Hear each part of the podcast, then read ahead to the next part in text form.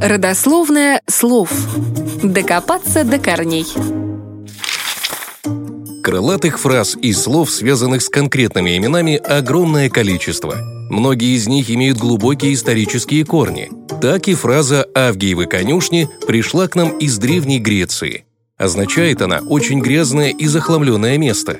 Работа, которую следует провернуть по наведению порядка, огромна и потянет по масштабности на подвиг, однако вполне выполнима.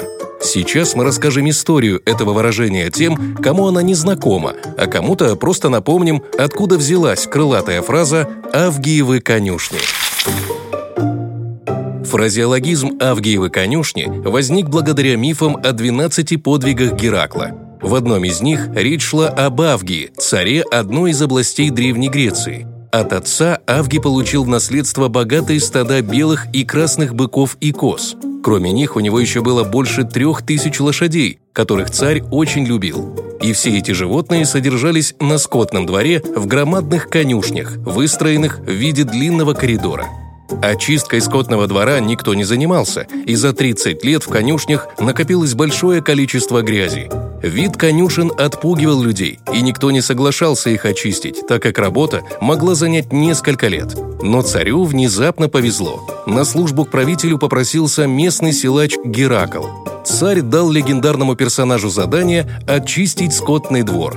За работу Авгий обещал дать десятую часть своего стада, но царь поставил невыполнимое условие – очистить конюшни за один день. Однако Геракл отличался не только невероятной силой, но и блестящим умом и сообразительностью. Он разрушил с двух сторон стены конюшен и провел через скотный двор канал.